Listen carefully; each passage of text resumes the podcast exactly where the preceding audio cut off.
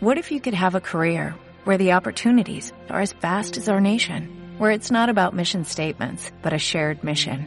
At U.S. Customs and Border Protection, we go beyond to protect more than borders, from ship to shore, air to ground, cities to local communities. CBP agents and officers are keeping people safe. Join U.S. Customs and Border Protection and go beyond for something far greater than yourself. Learn more at cbp.gov/careers. En aquel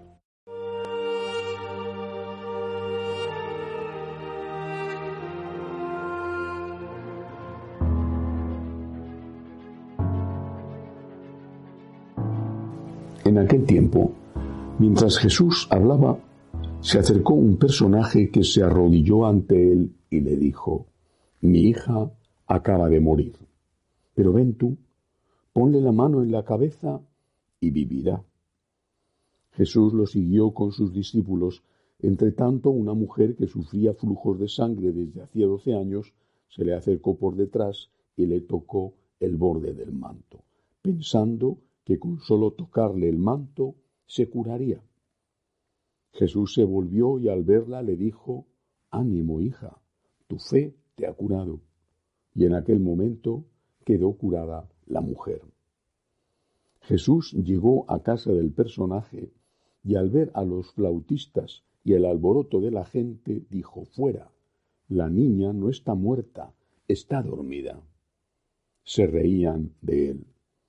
Cuando echaron a la gente, entró él, cogió a la niña de la mano y ella se puso de pie. La noticia se divulgó por toda aquella comarca. Palabra del Señor. Gloria a ti, Señor Jesús. Uno de los problemas que tiene la Iglesia desde hace ya años, por lo menos me parece a mí que es uno de los problemas más graves que tiene, no desde luego el único, es el de la ruptura en la transmisión familiar de la fe. La fe la hemos recibido de nuestros padres, que a su vez la recibieron de sus padres, de nuestros abuelos. La fe la hemos aprendido en casa, viendo cómo nuestros papás rezaban, yendo con ellos a misa y, por supuesto, con la ayuda según las circunstancias, los casos de colegios católicos y de las parroquias. Pero la fe la hemos recibido en casa.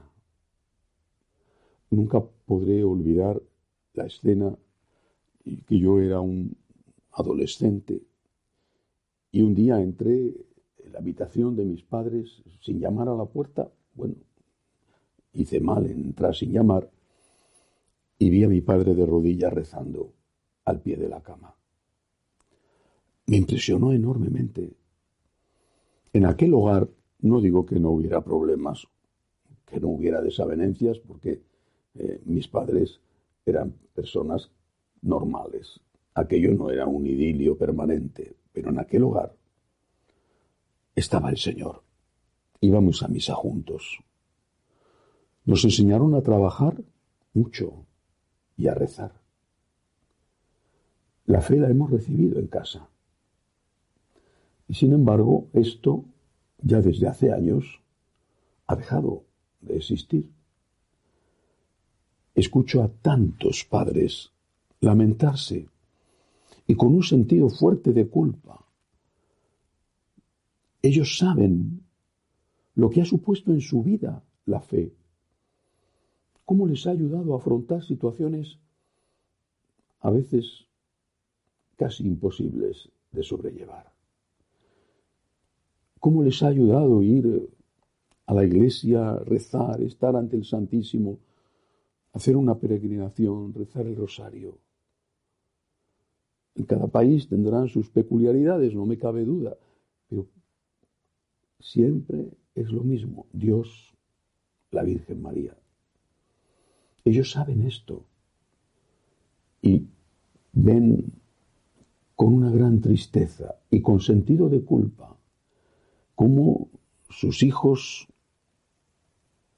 y peor aún sus nietos, ya están alejados completamente e incluso hostiles a esa fe y se burlan de ellos según la edad, más o menos, pero en todo caso rechazan la fe de sus mayores. Es una gran tristeza, es un fracaso. Mm, habría que ver caso por caso la parte de culpa que hay, si es que hay alguna. Pero no me quiero fijar en eso ahora, sino en el milagro que hoy cuenta el Evangelio. Porque este personaje no identificado, este personaje es uno de estos padres, una de estas madres, uno de estos abuelos, que se acerca a Jesús y le dice, mi hija está muerta. A lo mejor la hija o el hijo tienen una salud estupenda. Son chicos sanos, inteligentes, pero están muertos por dentro con todas las consecuencias que esa muerte interna lleva consigo. No solamente la no práctica religiosa, la increencia, sino también con frecuencia las adicciones. Adicciones a la pornografía, que es tremendo entre los adolescentes, entre los jóvenes.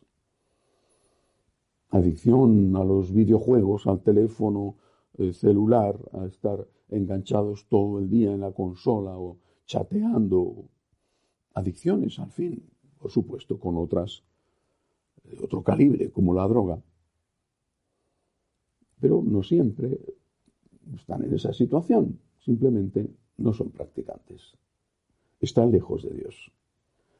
Y a veces están llevando una vida que desde el punto de vista de la moral de sus padres es una vida de muerte, por su comportamiento, por ejemplo, en el campo sexual.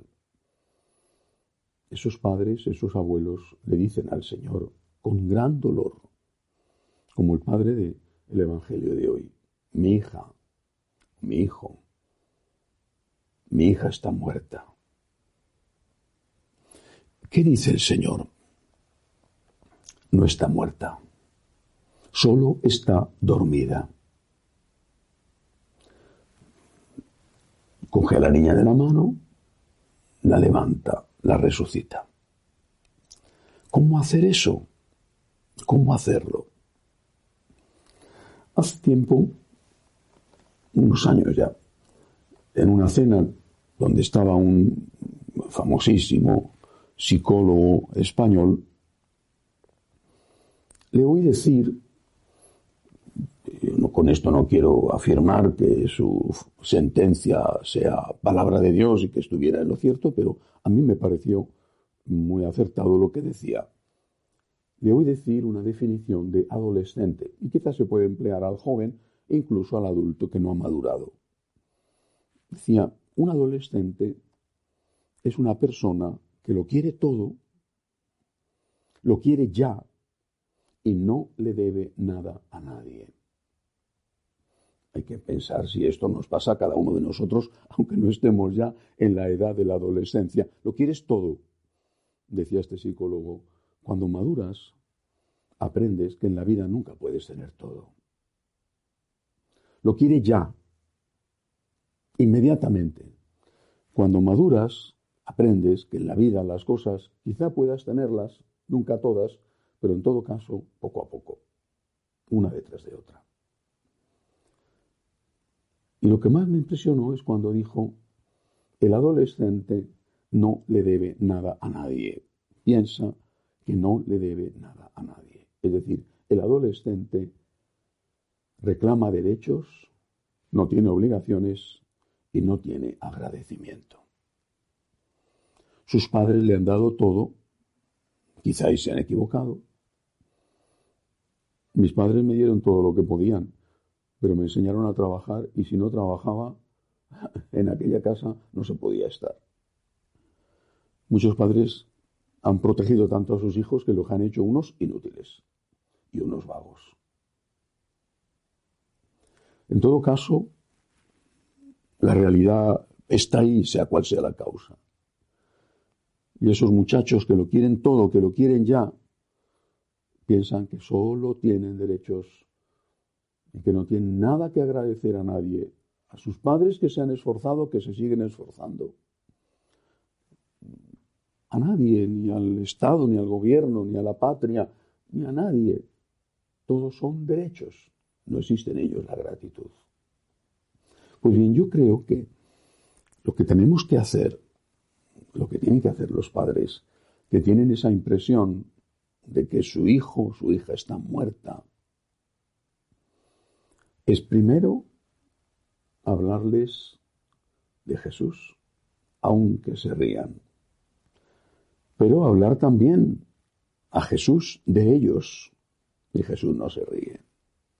Y luego atacar la raíz del problema, educarles que en la vida no se puede tener todo, que hay que saber conformarse, aunque uno luche para tenerlo todo, hay que saber conformarse, educarles en que cosas exigen un esfuerzo y que hay que ir poco a poco. Y sobre todo, enseñarles a agradecer. El agradecimiento es el corazón del Evangelio. El agradecimiento es la respuesta de vida que el creyente da a Dios. Pero es que el agradecimiento es la parte más importante de las relaciones humanas. Enseña a tu hijo a agradecer, a dar las gracias. Enseña a tu hijo que tiene deudas, deudas con los padres, deudas con los abuelos, deudas con la propia sociedad.